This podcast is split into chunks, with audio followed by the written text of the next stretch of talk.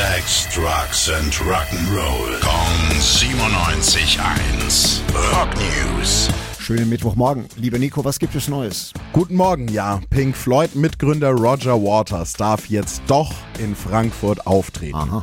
Wir haben schon ein paar Mal darüber gesprochen. Die Landesregierung Hessen und der Magistrat der Stadt Frankfurt hatten Roger Waters Konzert abgesagt, weil er schon öfters mit antisemitischen Verschwörungstheorien aufgefallen ist. Er hat wohl bei früheren Shows auch einen Ballon in Schweinform mit einem Davidstern drauf übers Publikum fliegen lassen.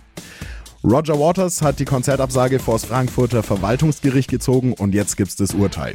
Da drin heißt's, das Auftrittsverbot würde sein Grundrecht auf Kunstfreiheit verletzen. Zwar verwende er Symbolik, die offenkundig an die nationalsozialistische Herrschaft angelehnt sei, aber wenn ein Kunstwerk mehrere Interpretationsmöglichkeiten zulässt, müsse es so gelesen werden, dass es nicht als rechtswidrig einzustufen sei.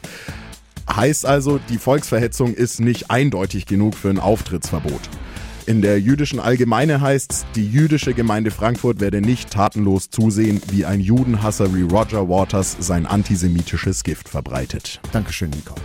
Rock News. Sex, Drugs and Rock'n'Roll. Jeden Morgen 9 um kurz vor 8 in der Billy Billmeyer Show. Gong 97.1. Frankens Classic Rock Sender.